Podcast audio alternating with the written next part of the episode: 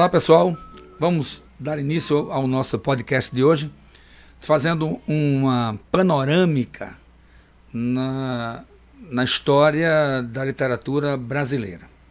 É claro que a gente pretende, ao longo do nossos, nosso curso, a gente pretende fazer um aprofundamento de cada um desses movimentos, dessas escolas literárias que aconteceram no Brasil durante esses 500 anos, né? Mas hoje eu estou reservando para vocês um comentário geral, assim, bem superficial, porque eu entendo que muita gente tem uma certa dificuldade de compreender essa sequência lógica dos movimentos, essa sequência temporal, a influência que um exerceu sobre o outro, ou o contrário, quando um reage contra o outro. Então é muito importante que a gente tenha essa sequência cronológica bem definida na cabeça para que a gente possa estudar melhor, tá certo? Então, o que nós entendemos como escolas literárias são os movimentos estéticos acontecidos no mundo e, consequentemente, eh, trazidos para o Brasil, tá certo? Todos os movimentos literários que o Brasil experimentou, com raríssima, raríssima, no singular mesmo, raríssima exceção, depois eu faço esse comentário, a gente tem todos os movimentos em origem europeia. Desde o início do barroco até os movimentos mais recentes no Brasil. Tá certo? Então, essa organização estética, algumas vezes ela ficou limitada à literatura, outras vezes ela tomou outros espaços, foi para arquitetura, foi para música, como o caso do barroco, por exemplo. Mas não podemos deixar de associar esses movimentos à sua época, às questões sociais, políticas, econômicas de cada época, que vão, claro, definir o comportamento social, o gosto da, de cada época e, consequentemente, esse estilo fica moldado a essas transformações sociais e históricas, tá certo? Bom, o que a gente chama de literatura brasileira no início, na verdade, não era literatura brasileira propriamente dita, porque ela não era feita por brasileiros, tá certo? Ela tem início com o português. Por quê? Porque todo mundo sabe que o Brasil era povoado por, por indígenas, né? E eles não tinham essa, esse tipo de produção literária. Então, quem traz para aqui, para o Brasil, a literatura são os portugueses. E implantaram um estilo de escrita quando também implantaram a língua portuguesa. Então, repetindo, o que nós chamamos de literatura brasileira não teve início com um brasileiro, mas com um português nosso conhecido Pero Vaz de Caminha, escreveu uma carta a El Rei, Dom Manuel, e a gente pode dizer que foi a certidão de batismo do Brasil. Isso foi exatamente em 1500.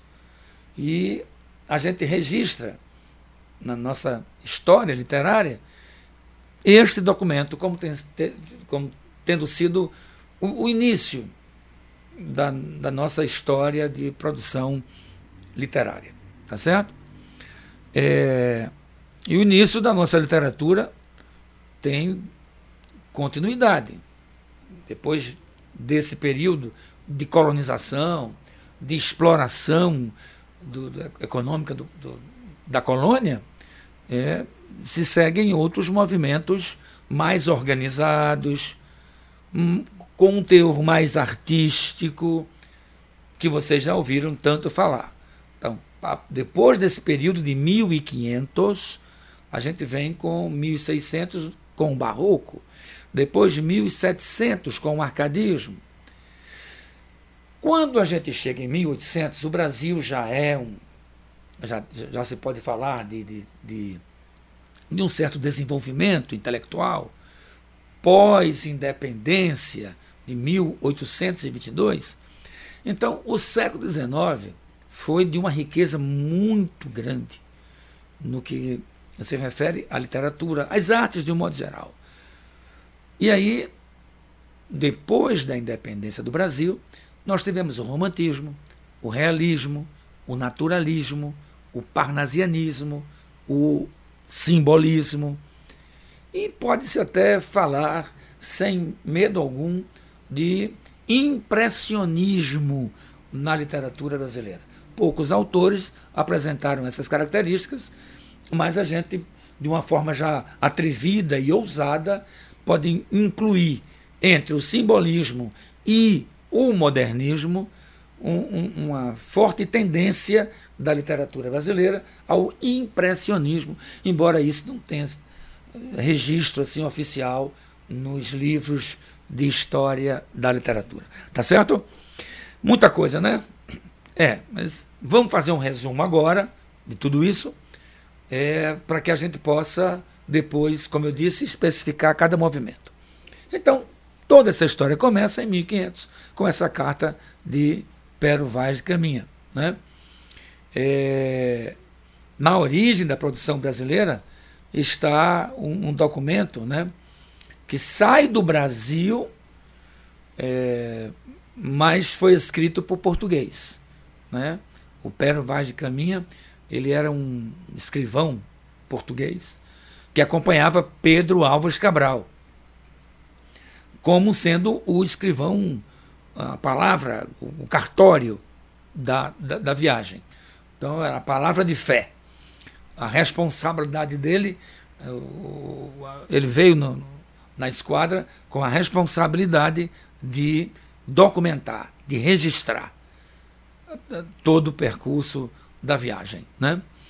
E é esta carta que sai do Brasil para Portugal que vai ser para a gente esse é, essa certidão de nascimento do Brasil e também uma, uma espécie de certidão de nascimento da literatura brasileira, embora não houvesse no Pério Vaz Caminha nenhum objetivo, nenhuma intenção artística.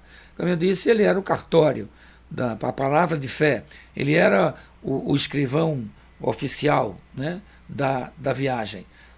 Só, só interessava, só servia a palavra dele. Como ele escrevia muito bem, né, então ele redigiu a carta, inclusive com tons pessoais, que a gente depois vai fazer uma, uma, uma análise mais detalhada dessa carta, quando a gente começa a ver movimento por movimento. Então aí, pessoal, 1500 tem início o quinhentismo, que chamamos assim porque, na verdade, não houve uma organização de um movimento intelectual, artístico, de um movimento cultural. Né? Houve muitas publicações esparsas de muitas obras, é, vamos dizer, técnicas, relatos de viagem, diário de navegação, diário de bordo. Não é? Houve muito isso muitos viajantes, muitos aventureiros, quando vinham ao Brasil, se espantavam né, com, essa, com esse paraíso e, evidentemente, que redigiam, porque era a única forma que eles tinham naquela época de documentação. Então, faziam seus relatos de viagem. Então, isso houve muito. Uma literatura, portanto, documental. Uma literatura que a gente hoje diz que ela tem apenas valor histórico. Ela tinha um caráter informativo. Então é por essa razão que a gente diz que esse período é chamado de período de informação, que vai de 1500 a 1600. Período de informação.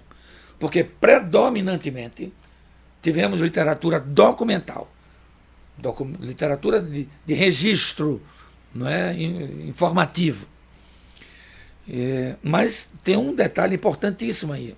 Apesar de não ser literatura propriamente dita, como eu já disse, não tinha eh, o teor literário, mas é justamente essa produção literária, no sentido amplo da palavra, que vai servir de inspiração mais tarde para poetas, para escritores do, do romantismo e do modernismo autores do romantismo vão se valer desses textos que eu falei agora, de conteúdo documental histórico, de caráter informativo, para poder então fazer sua literatura de cunho nacionalista.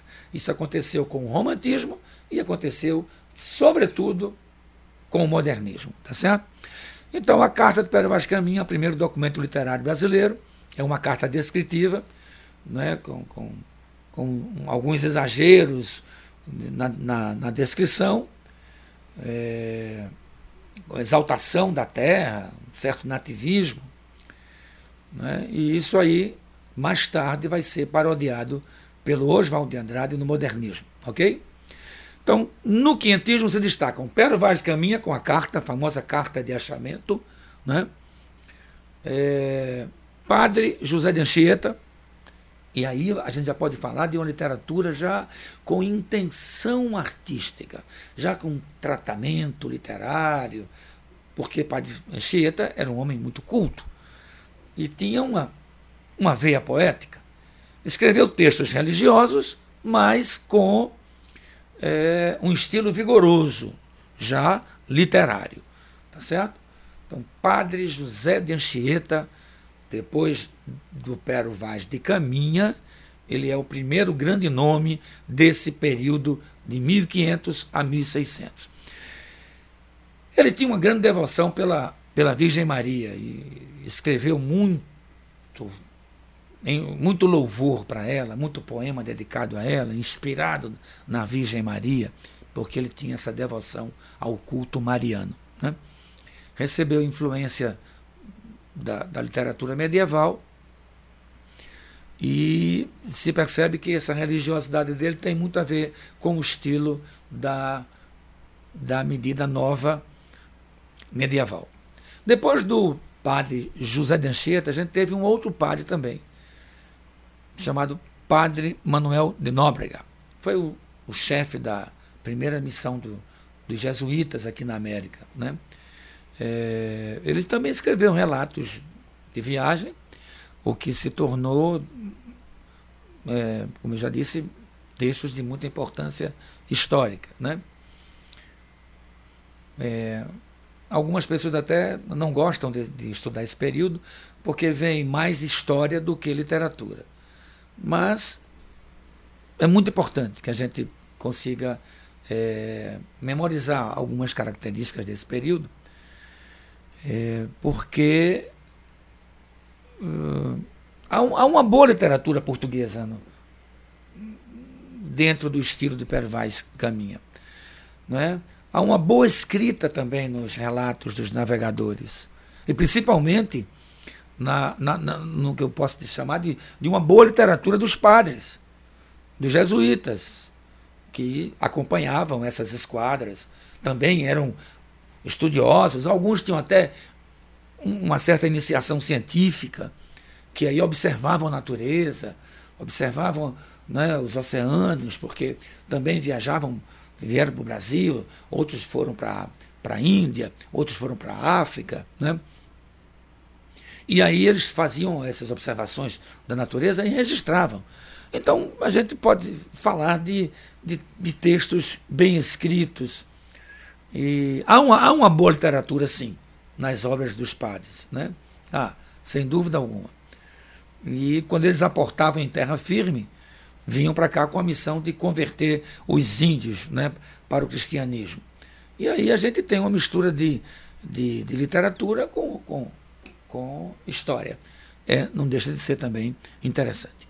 Mas aí chega o, o século XVII, né? 1600. Barroco, já do iníciozinho do, do, dos 1600. Chega com a obra prosopopeia. E a gente pode dizer então que a literatura brasileira tem início, literatura no sentido restrito da palavra, no sentido mais artístico, sem essa preocupação puramente histórica, documental, sem ter a intenção de fazer um registro de, de viagem, mas com uma preocupação literária. Embora o tema seja do, momento foi a obra Prosopopeia, um poema épico do Bento Teixeira. Então, a gente continua com a literatura feita no Brasil, mas por portugueses. Bento Teixeira não era não era eh, brasileiro. Morava em, em Pernambuco, mais precisamente em Olinda, né? e, uh, mas era português. Nesse, nessa época do Bento Teixeira, as invasões holandesas no Brasil e também uh, o período do, das entradas e bandeiras era muito marcado por um estilo complexo, um estilo com, com uso frequente de antíteses, de paradoxos, fuga do, do tempo, as incertezas da vida. O barroco foi muito desse período porque pega aquela fase da contra-reforma. Então ainda era renascimento, e a gente vê um poeta muito preocupado com o materialismo do renascimento e ao mesmo tempo, ao mesmo tempo sendo obrigado a fazer na sua obra uma, uma visão teocêntrica. A gente percebe um homem meio envolvido aí num, num conflito. Né? É, regra geral, dizemos que o barroco é associado ao rebuscamento, tá certo? A ornamentação exagerada, jogo de palavras, muita metáfora, muita antítese, muito paradoxo. Isso fazia com que, na época, o gosto da época era visto como sendo uma exuberância de estilo. Na Europa se chamou cultismo ou gongorismo, que era esse abuso de metáforas. Cultismo, que é o culto da forma, o exagero nessa, nesse estilo né? vigoroso, mas com muito enfeite. Né? E zero de objetividade, zero de clareza. Isso é que tornava para a época uma literatura bonita. Ela mesma, o mesmo estilo na, na Espanha, chamado de gongorismo, por causa de Luís de Góngora, que influenciou também a literatura da época. Então havia um abuso de metáforas, hipérboles, de antíteses, né? uma obsessão pelo preciosismo, pela linguagem culta, jogos, jogo de palavras. E o conceptismo também. Do mesmo modo que houve o cultismo, que era essa preocupação exagerada com a forma, também houve o conceptismo, não é? influenciado agora pelo, pelo Quevedo, que era justamente esse jogo de ideias é? essa, essa busca de um estilo mais filosófico. Então, quando o barroco tende para esses conflitos de ideia, a gente chama de conceptismo. Quando há uma preocupação muito grande com a forma, com o preciosismo, a gente chama de cultismo. Tá certo? Bom, no barroco brasileiro tivemos o Gregório de Matos Guerra, vai ser uma, uma um, um podcast só sobre ele, dada a sua importância, foi o maior poeta do barroco brasileiro, um baiano. Aí a gente começa a falar literatura brasileira, literatura brasileira pura, legítima, feita por brasileiro, dentro do Brasil, para brasileiros. Tá certo? Mas teve uma biografia muito tumultuada. Recebeu o apelido de Boca do Inferno, ficou oscilando entre o sagrado e o profano, foi poeta lírico, quer dizer, romântico, foi poeta satírico, reflexivo, filosófico, é, enveredou pelo sacro também, mas perdeu-se muito na poesia obscena. Né? Só não experimentou a poesia épica, que na época era moda, né? por causa do Camões, que ainda se falava, havia ecos muito fortes, muito fortes dos Lusíadas de Camões, por causa do Bento Teixeira Pinto, que escreveu uh, seguindo o estilo de Camões. Tá? Mas o Gregório não, Gregório não, não enveredou pelo épico. Tá certo? Também tivemos o padre Antônio Nóbrega, desculpa, padre Antônio Vieira, me perdoe. Padre Antônio Vieira. O, o, o Vieira está para a prosa, assim como Gregório de Matos está para a poesia. Então são os dois expoentes máximos da literatura barroca no Brasil. Gregório de Matos, brasileiro, baiano, Padre Vieira, português. Né? Na verdade, ele nasceu nas Ilhas Canárias, mas se dizia, dizemos que é português.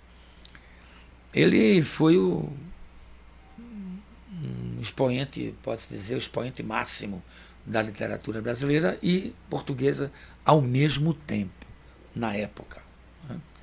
Ele, ele é binacional. A literatura dele pertence aos dois países. Ele representa muito bem tanto Portugal como Brasil, porque durante sua estada em, em Portugal aderiu a temas nacionais também portugueses, além de temas do Brasil quando esteve no Brasil. Tá certo? Quando ele esteve, o padre Vieira viveu aqui no Brasil, ele produziu intensamente textos sobre problemas de nossa terra. Né? É, a relação com os escravos, com os índios, não é? com, com os, os aventureiros, com a, a economia da época.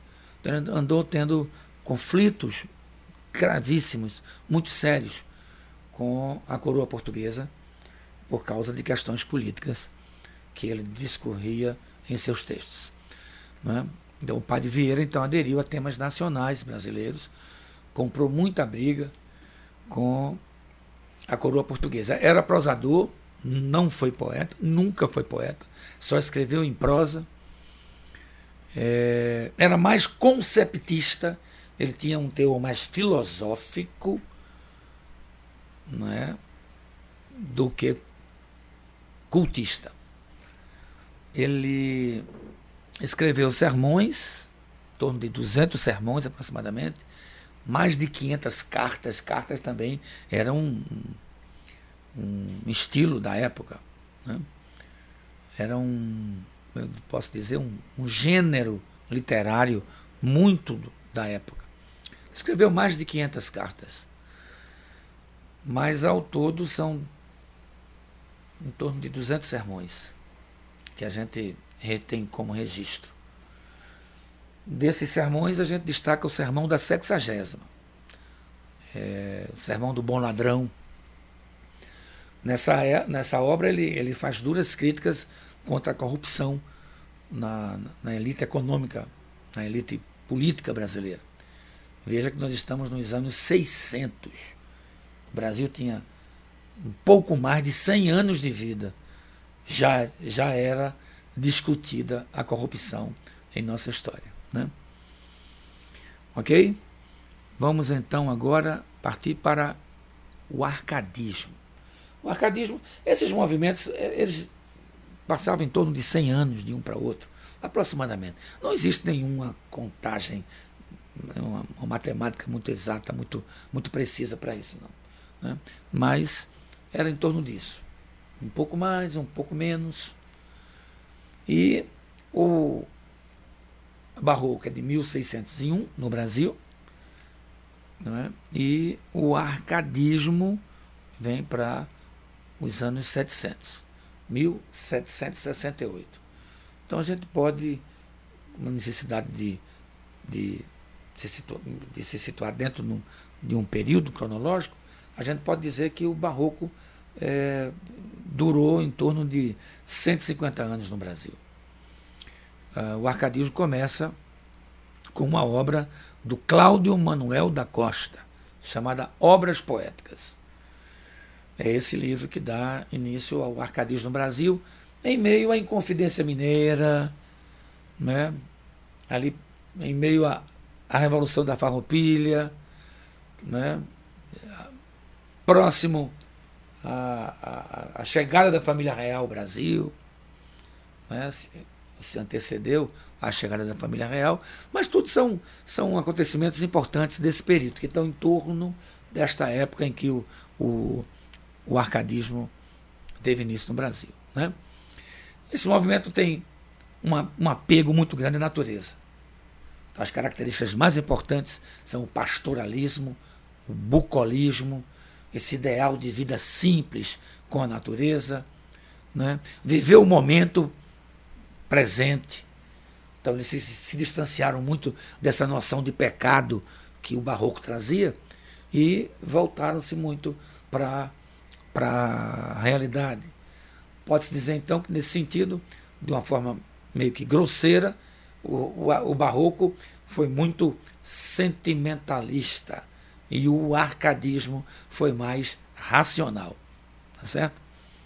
Então, tudo no arcadismo vai ser mais moderado. Quando se fala de barroco, se fala de exagero. Tudo que for de rebuscamento, hipérbole, tudo que for hiperbólico é do barroco. O contrário do barroco é o arcadismo. Então é a simplicidade em tudo. Parte já de um ideal de vida simples no campo, inspirado no, na vida do pastor das ovelhas. Então, pastoralismo, tá certo? Pode-se dizer então que é uma, uma natureza racional, tá certo? É vista como um cenário, como uma, uma fotografia, como um pano de fundo a natureza, tá certo? Para realizar esse ideal de vida bucólica. Os poetas do arcadismo usaram muito pseudônimos, justamente porque eles tinham uma vida na cidade, na urbe, né? eles tinham uma, uma vida normal. Um era comerciante, o outro era dono de terra, latifundiário, fazendeiro, o outro era juiz. Então, eles tinham uh, funções importantes na sociedade. Mas quando eles se realizavam como poeta, preferiam usar um pseudônimo e não o nome civil, o nome já conhecido né, na, na sociedade.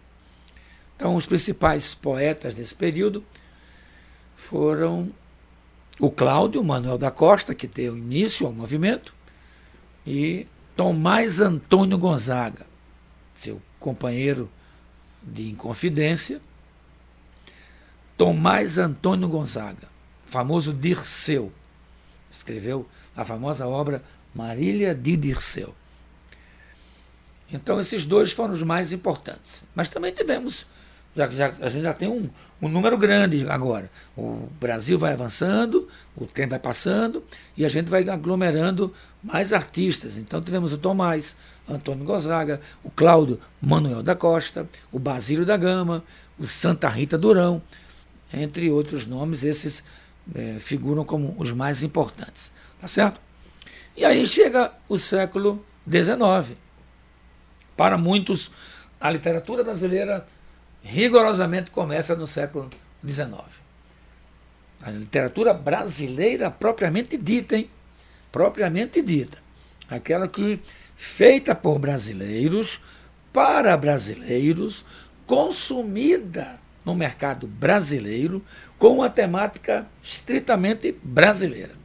Tá certo? Claro que era inevitável a influência de, no estilo de algum autor estrangeiro. A gente teve nossos poetas influenciados por é, Musset, Lamartine, Lord Byron, né, Victor Hugo. Claro, isso é inevitável. Essa intertextualidade, essa influência saudável, né, sadia de um autor para outro autor, é natural, isso vai acontecer sempre. Né? Mas a gente já pode falar de uma literatura que tinha cara de Brasil. Tudo isso começa com o romantismo. Por isso que você vai estudar muito é, em livros e apostila a chamada fase nacional, que corresponde ao período que o Brasil foi independente de Portugal, tornou-se uma nação. Aí a literatura nacional, fase nacional. Começa com o romantismo. E o romantismo teve início com um livro chamado Suspiros Poéticos e Saudades, do Gonçalves de Magalhães. Essa obra é o que marca o início do movimento no Brasil. Embora esse autor não tenha sido um grande autor, eu diria assim, um, um, um grande poeta, porque a seguir eh, surgirão no mesmo século outros tantos poetas com uma profundidade literária muito maior, uma abrangência de temas muito maior, tudo bem maior do que o, o Gonçalves de Magalhães. Mas isso não, não tira sua importância. para o momento que ele surgiu, era o maior poeta brasileiro. 1836. Neste momento, o maior poeta do Brasil é Gonçalves de Magalhães. E ele chega com uma produção também vasta. Era um homem que tinha função política, social relevantes no, no, no, na capital do Brasil. Muitas viagens à Europa. E aí ele era o, o, o a pessoa que trazia para nós as informações de Paris, as informações do, do, do que estava acontecendo na Europa. Não era como hoje. Hoje você liga um celular, um computador, você sabe o que está acontecendo em tempo real em qualquer lugar do mundo. Naquela época não era assim. Naquela época nem energia elétrica existia. Né? Então nada disso que você tem hoje no seu mundo é, se cogitava, era possível imaginar que um dia houvesse. Então, qual era a forma que a gente tinha de saber das novidades? Era viajando, indo para lá e ouvindo as pessoas que que voltavam dessas viagens à Europa. E ele era importante porque ele viajava muito e ao mesmo tempo era um homem inteligente, muito culto e, e traz para a gente o romantismo. Posso dizer que a obra Suspiros Poéticos e Saudades é quem traz para o Brasil a informação primeira do movimento romântico no Brasil. Certo? Então o romantismo está ligado muito também a um desenvolvimento intelectual, cultural, né, da educação no Brasil. Eh, surge a imprensa ah, no primeiro reinado. Não, no primeiro reinado tivemos muitas mudanças na educação no Brasil, que já haviam, já, já haviam sido feitas com o Marquês de Pombal, antes da família real chegar ao Brasil. Mas isso vai ser agora atualizado, isso vai ser ampliado com o governo de Dom Pedro I, tá? com o regime do primeiro reinado, tá certo? Esse romantismo vai trazer de volta características que a gente ouviu falar lá no barroco, só que atualizado, né? mas trazido para um momento, que era o predomínio da emoção. Então a emoção agora vai ser tratada como o barroco tratou, mas claro, de forma diferente, né? em temas diferentes. O barroco prendeu-se muito à religiosidade. O romantismo é, prendeu-se muito ao nacionalismo, à idealização da mulher e da, da pátria, o amor platônico, a liberdade, a liberdade de criação, despreocupação com a forma, Entendeu? Então ampliou muito o leque de é, características em relação ao barroco. E foi um movimento tão significativo, tão grande, né, que a gente, para poder entendê-lo, a gente tem que estudar as fases dele. Então teve um, um primeiro momento que a gente é, marca como sendo a, a primeira fase, que teve a temática do índio, a temática da pátria, como sendo de destaque. E nesse período a gente tem o Gonçalves Dias e aí a literatura nordestina voltando ao cenário nacional. Gonçalves Dias, do Maranhão, com dois poemas que vão chamar a atenção do povo brasileiro e do povo português. Canção do Exílio, que ele escreveu em Portugal, e Ijuga Pirama, um poema indianista, de exaltação do índio. Então, essa é a primeira fase, né? De temática nacionalista, focada no índio. Vem uma segunda geração, chamada de eh, ultra-romântica. Essa segunda geração já não se prende a temas eh, sociais, históricos, nacionalistas.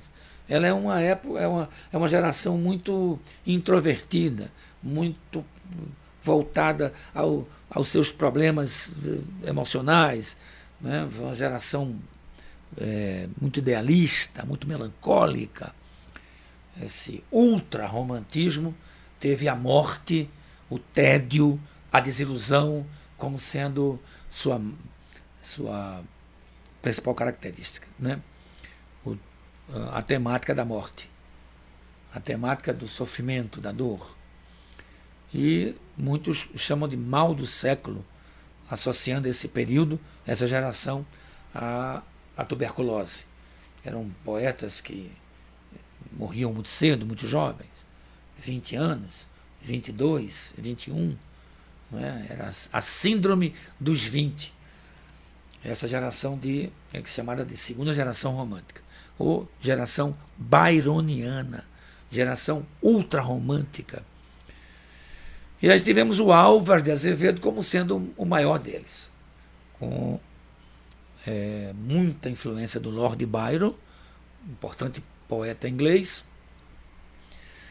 E Noite na Taberna é um livro de contos que traz uma temática nova para a literatura brasileira.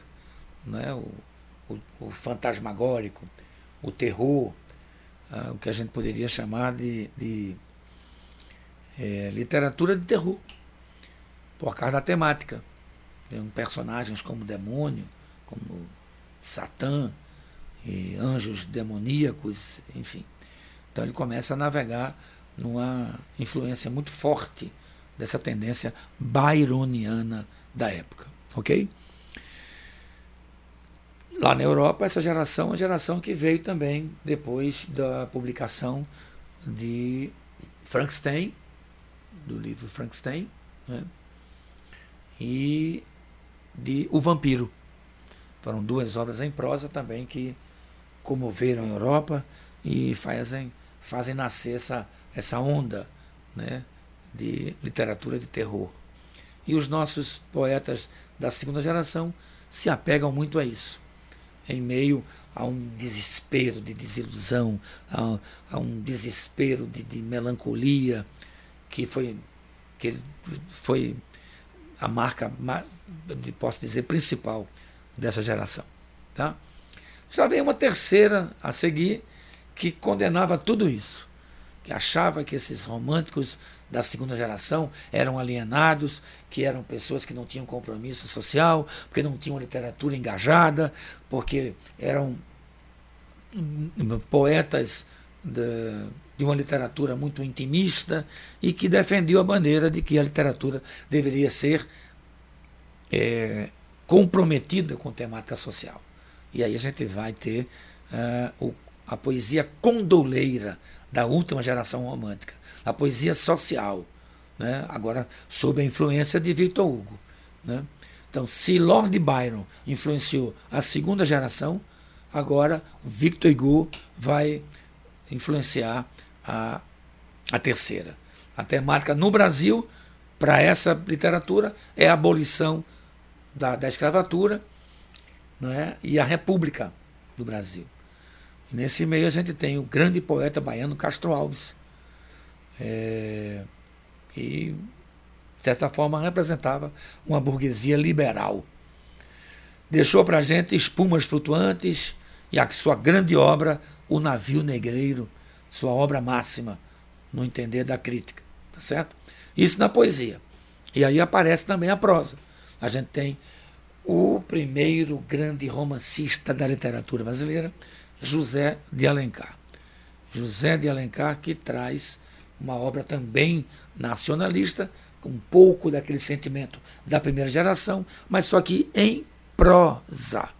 Em prosa. Quer dizer, Alencar só publicou romances. Tá certo? Ele defendia o, a, a língua brasileira, ele é muito importante na construção do herói nacional, a, a partir da imagem do índio, né?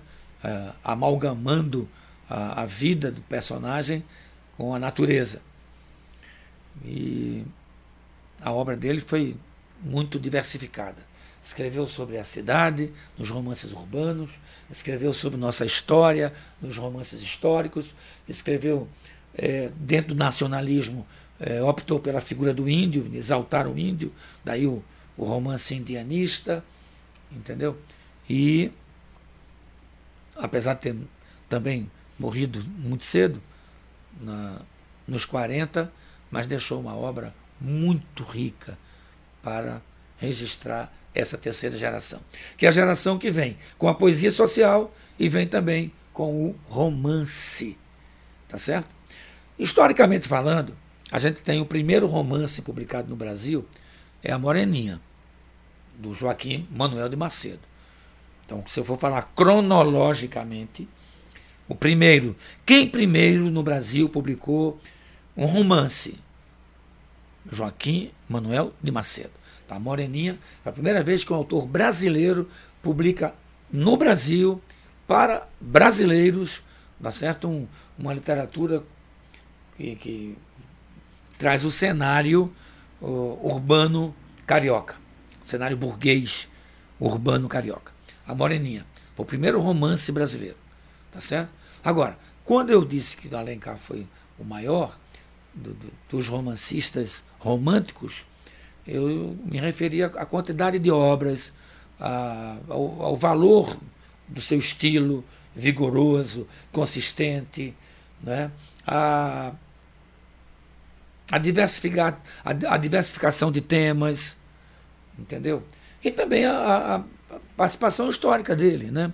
Alencar foi um homem de uma carreira política, foi, fez, estudou direito, fez uma carreira política brilhante, chegou, saiu de deputado estadual para federal, para senador, ainda até ministro no, no Segundo Império. Então ele tem uma biografia riquíssima que veio também ajudar muito nessa uh, confecção dos, dos romances uh, históricos, nos romances urbanos, nos romances regionalistas, por aí vai, certo? Mas também tivemos o Bernardo Guimarães, que escreveu A Escravizaura, o Manuel Antônio de Almeida, que escreveu Memórias de um Sargento de Milícia, e por aí vai. Na época, era muito comum o romance de folhetim.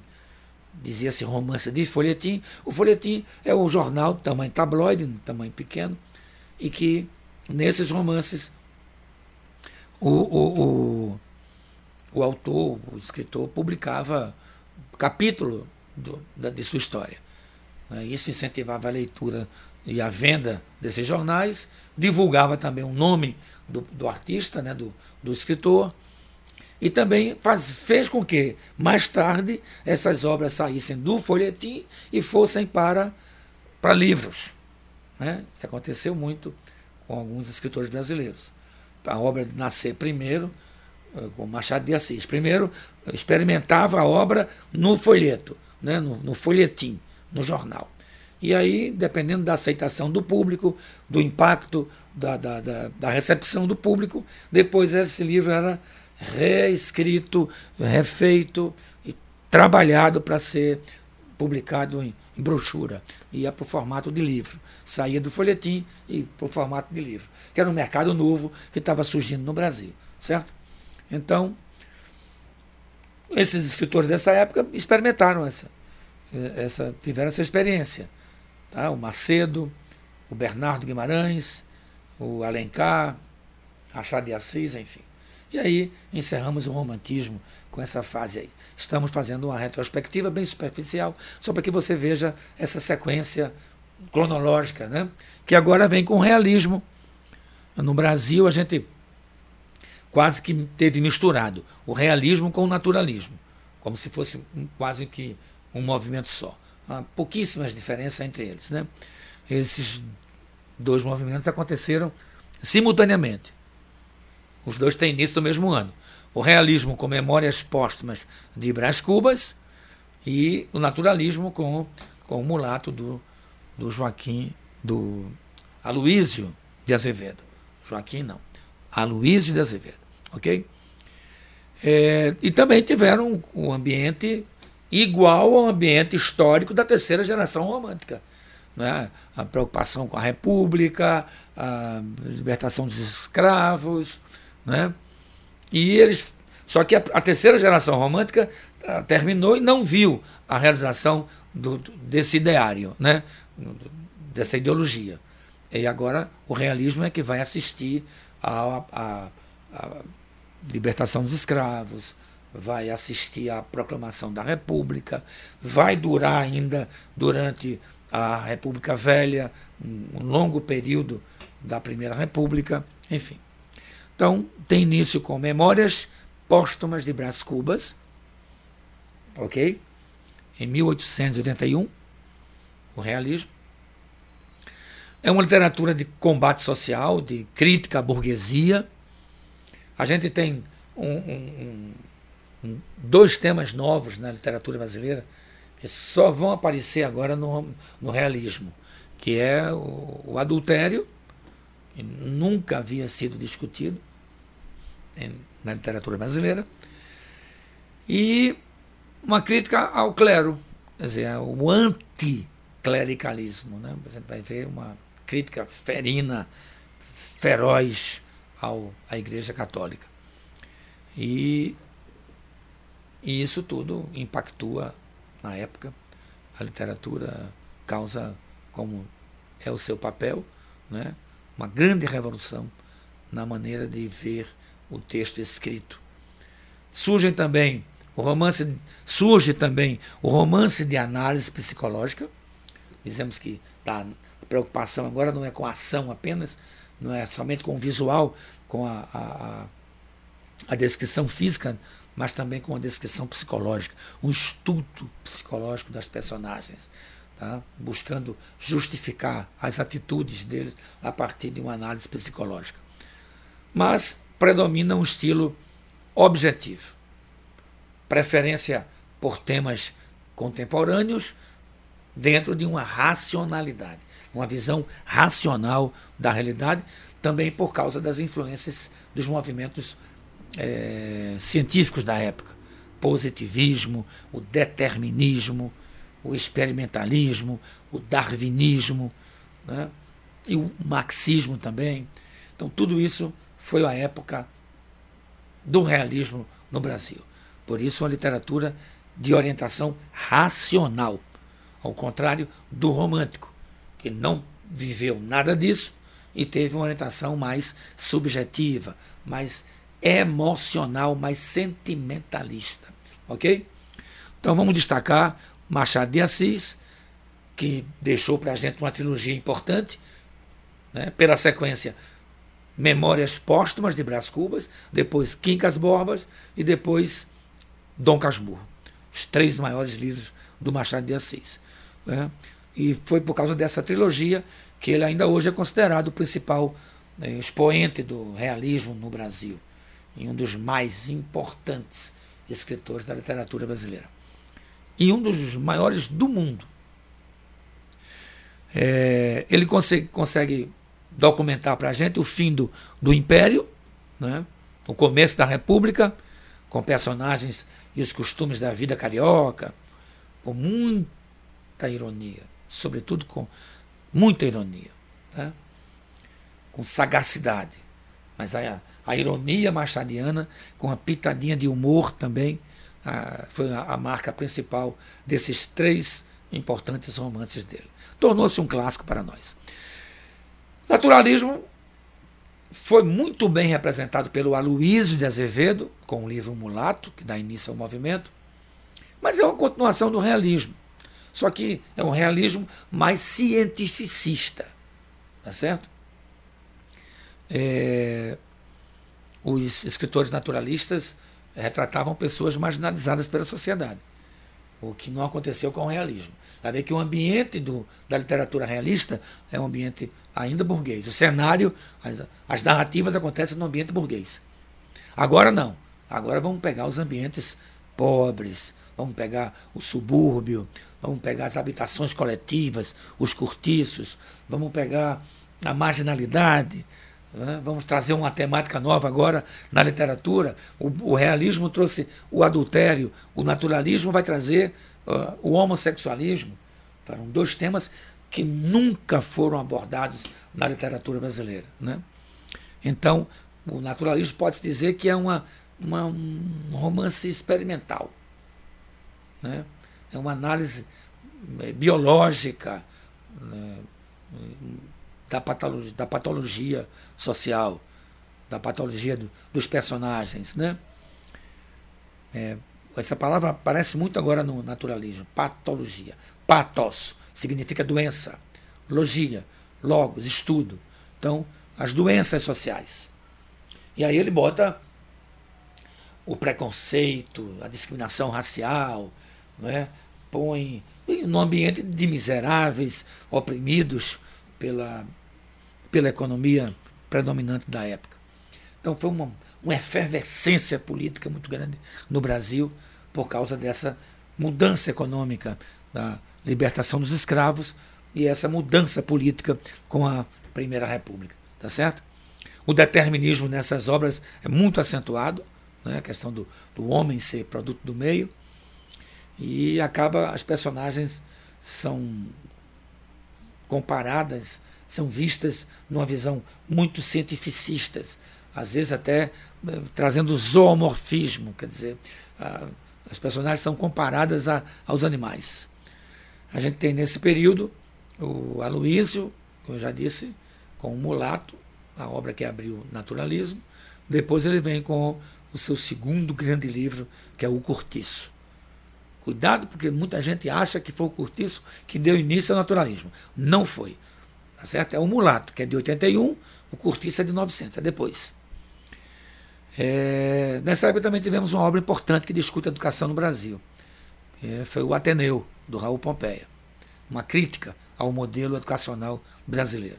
E em meio a, essa, a esse cientificismo, a esse questionamento, tivemos o parnasianismo, um movimento absolutamente é, hermético, elitista.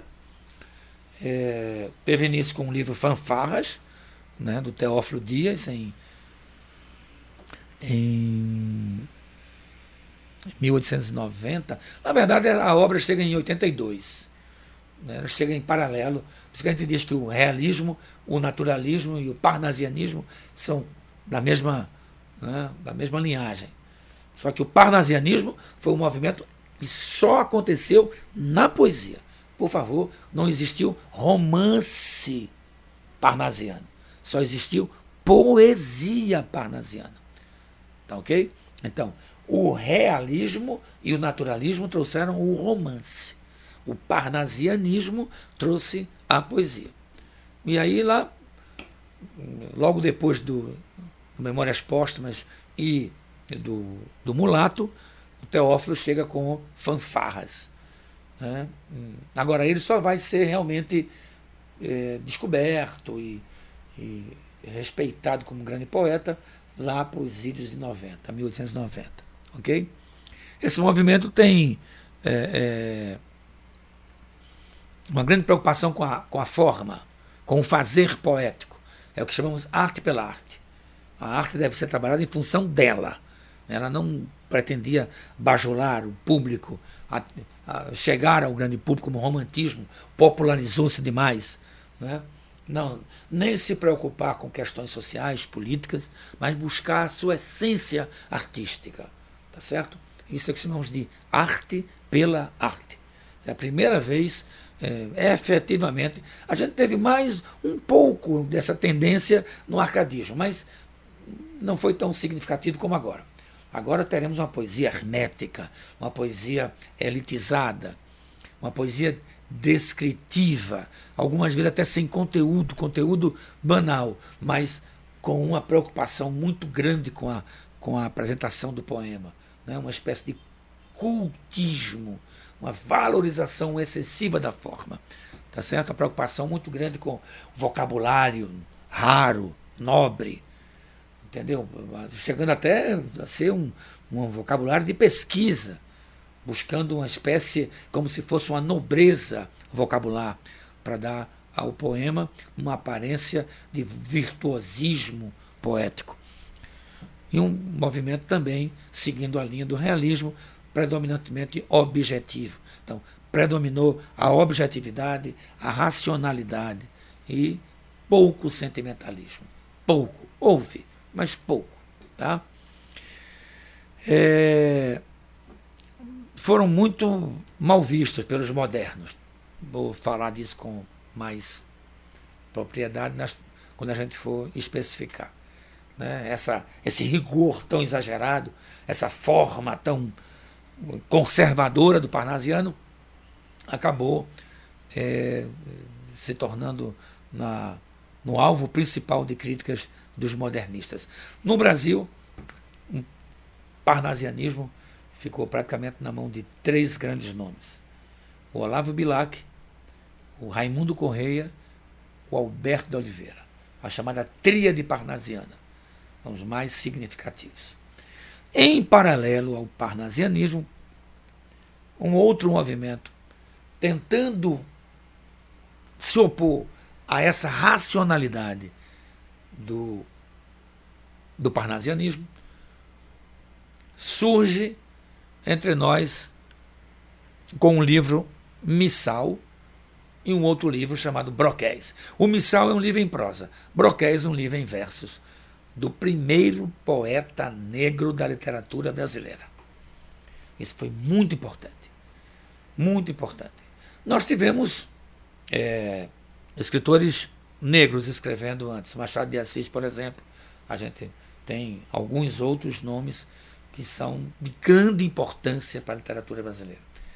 Essa expressão, o poeta negro, é, a gente sempre se refere pelo fato de, todos se lembram, todos sabem, que ainda havia né, uma, uma forte economia centrada na, na escravidão. Né, e que não dava, portanto, ao negro o direito de estudar não dava ao negro a liberdade de, de, do conhecimento, da sabedoria. Então, alguns que foram beneficiados por, pelas novas leis, como a lei do ventre livre, né?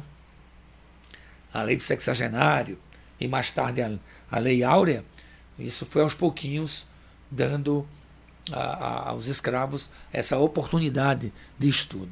E alguns se, se destacaram bem, como é o caso de Cruz e Souza, que foi o mais importante é, poeta do simbolismo brasileiro. E sofreu todas as discriminações da época, né? Do mesmo modo que o Lima Barreto, outro também, só que romancista negro, tá certo?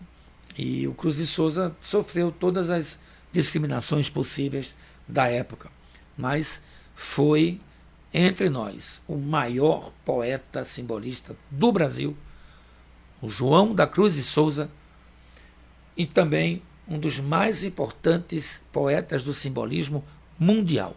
Ele foi, chegou a ser reconhecido pelos próprios simbolistas franceses como sendo de grande importância para o movimento. Ok? Então, terminamos o século XIX com esse, esse, esses dois movimentos que formam aí uma oposição.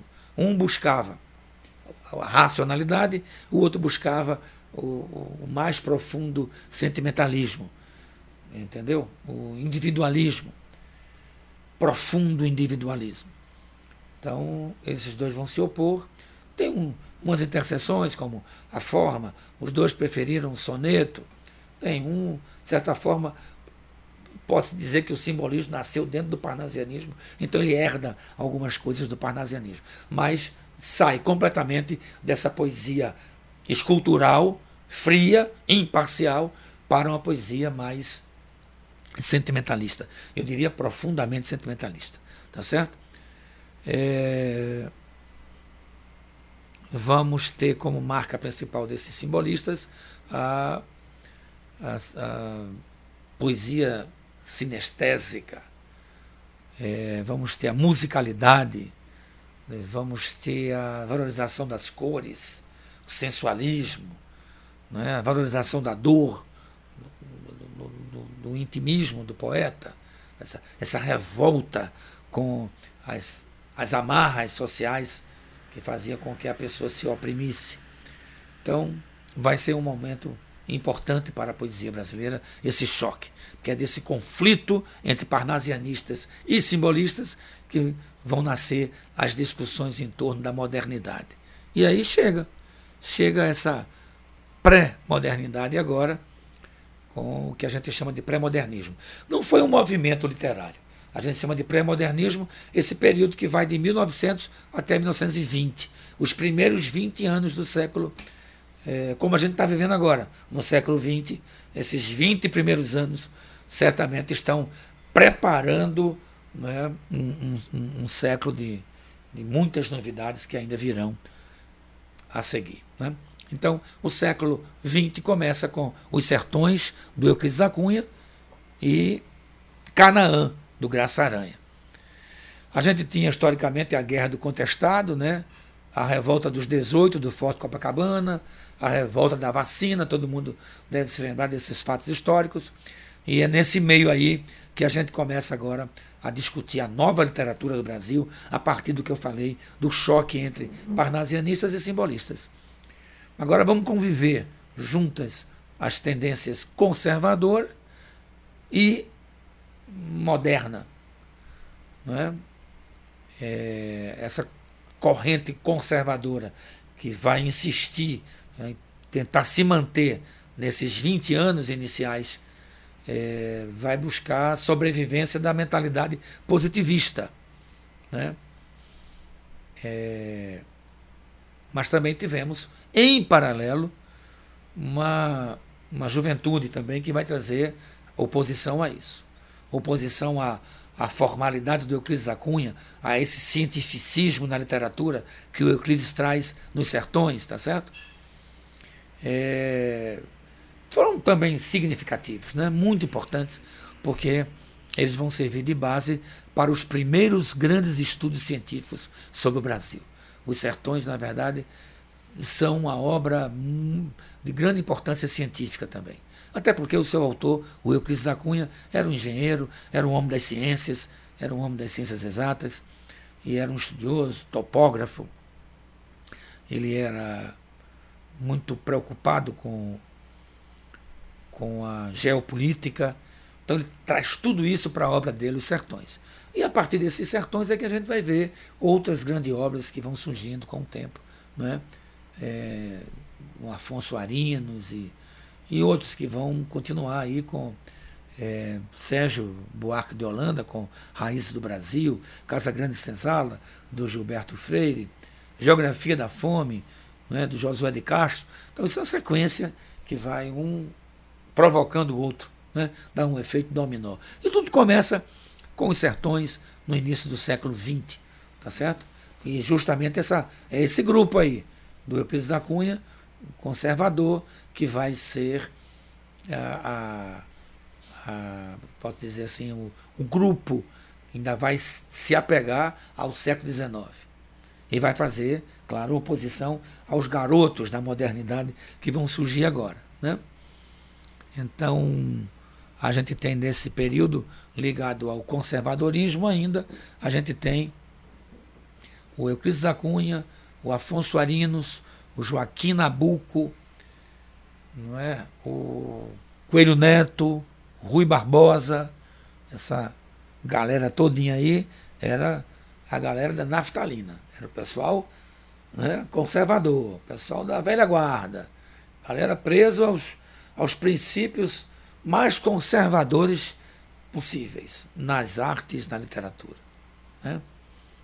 Principalmente um nome que vai ser o estupim da bomba para desencadear o processo de modernidade, o Monteiro Lobato. Monteiro Lobato. Foi ele que, que provocou os garotos da modernidade. Foi ele que escreveu um artigo chamado Paranoia ou Mistificação, condenando uma exposição de Anita Malfatti em 17. É, se causou um, certo constrangimento a Anitta, ao mesmo tempo também despertou né, a, a, o senso de modernidade na juventude e a união de todos. Né? É, a ponto de depois organizarem uma semana de arte moderna isso aí já chegando em 22, que vai marcar agora o início dessa fase verdadeiramente moderna. Que até então, os 20 primeiros anos foram de preparativos, foram de discussões, de oposições, de tendências variadas, não é? uma forma de ecletismo, a literatura eclética, de muita mistura de tendências. Agora não, agora a gente acha o caminho e, vamos seguir numa organização estética em que todo mundo pensa do mesmo jeito dentro dessa modernidade. Né? A gente tem alguns fatos históricos importantes desse período, que é a fundação do Partido Comunista Brasileiro. Temos o tenentismo, que foi um movimento liberado por jovens militares em contestação ao, ao poder das oligarquias, né? contra a corrupção. Esse, essa corrupção que já vinha sendo combatida lá em Padre Vieira, no Barroco, continua ainda combatendo ainda na política agora. Em, em 22, então, a gente tem uma poesia nacionalista, um espírito irreverente, polêmico, destruidor, né? É, movimento contra tudo, pronto. Foi um movimento do contra o passado, movimento contra o estrangeirismo, movimento do contra. Tudo aquilo que se fazia, a gente é contra. A gente quer o novo, né? Uma espécie de anarquismo, uma luta contra o tradicionalismo. Aí vocês vão ver tudo isso representado pela paródia, muito humor, uma liberdade de estética, o verso livre, o verso sem métrica, na busca da linguagem coloquial para se opor à formalidade parnasiana. E aí está feita a, a, a, revolução, a partir da exposição de arte moderna, em 22, é, pelos revolucionários Mário de Andrade, que vem com Paulo de Sé desvairada, de, um, o Oswald também, Oswald de Andrade, que vem mais tarde com o movimento antropofágico, e o poeta pernambucano Manuel Bandeira, Pernambuco não podia estar fora dessa história. Né? Então, essa primeira fase ela vai ser destruidora, vai ser uma primeira fase absolutamente é, iconoclasta, voltada a contrariar todo o passado. Vai vir uma segunda fase, menos conservador, menos, desculpa, menos revolucionária, um pouquinho de de, de pé no chão, vamos dizer assim. Não posso falar de conservadorismo ainda, mas um pouquinho de pé no chão. Que a palavra conservadorismo em nenhuma fase do modernismo ela se, se acomodou, se adaptou, em nenhuma delas, tá certo? Houve agora, por exemplo, na segunda fase, alguns autores que não tinham aquele espírito revolucionário, iconoclasta, né? aquela, aquela coisa é, de contestação. Um pessoal, como eu disse, mais pé no chão, mais politizado, que também não era necessário. O movimento estava implantado, o movimento estava decidido.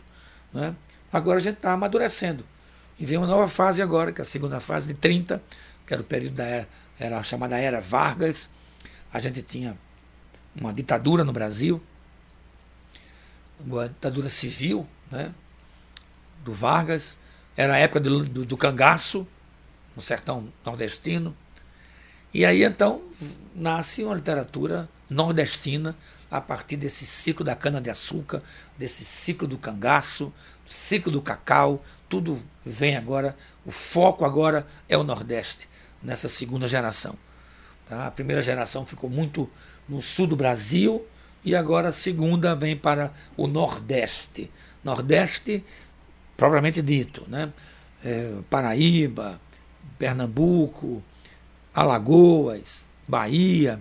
Agora vai a segunda fase vai ser muito representada pelo Graciliano Ramos das Alagoas com Vidas Secas, Raquel de Queiroz do Ceará com o 15, Jorge Amado com Capitães de Areia da Bahia, Zé Lins do Rego com Menino de Engenho e Fogo Morto lá na Paraíba, tá certo?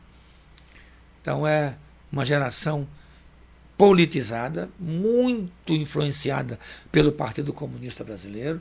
Então, uma, uma obra muito socialista, da maioria deles, da maioria. Tivemos poesia também, aí surgem autores como Drummond, mas a poesia ficou um pouquinho abafada, porque o romance foi a, a senhor da situação. Né? E agora, essa poesia que eu, que eu falei que surge em 30, ela só vai ser realmente descoberta e, e mandona né, no mercado a partir de 45. Aí a gente vai partir para uma temática mais universal.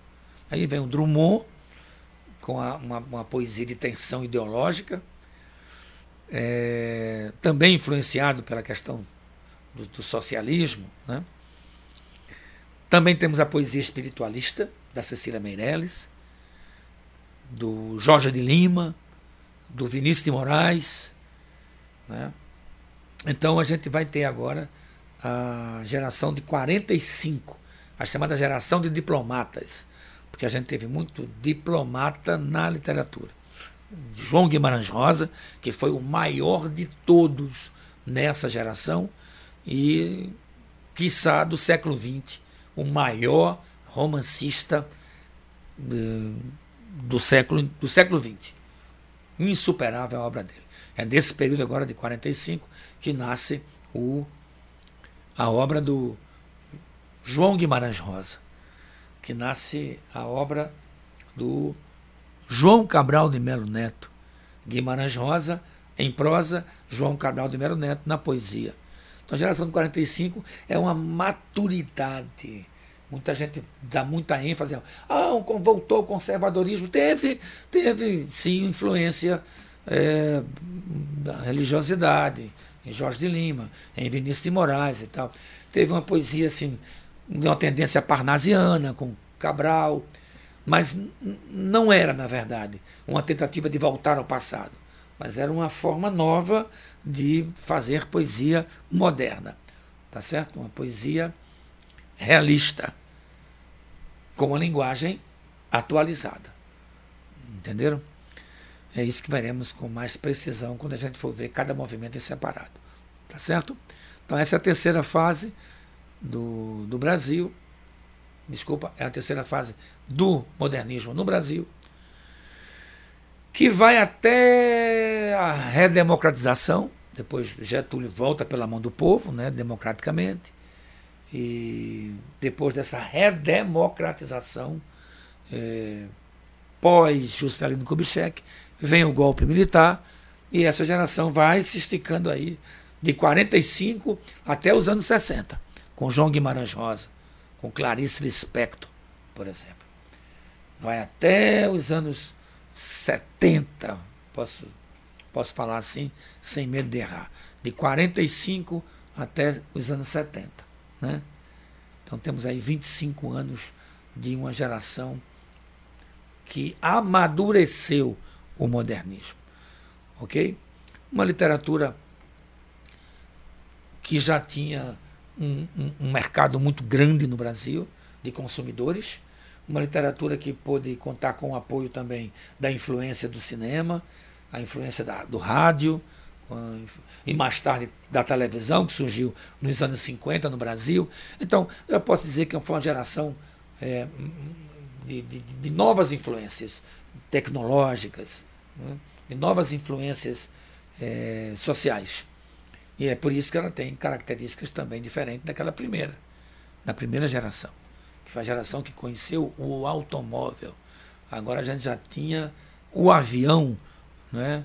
a gente já tinha domínio da ciência e das tecnologias que a primeira geração não teve. Então, tudo isso contribui para um, um novo estilo.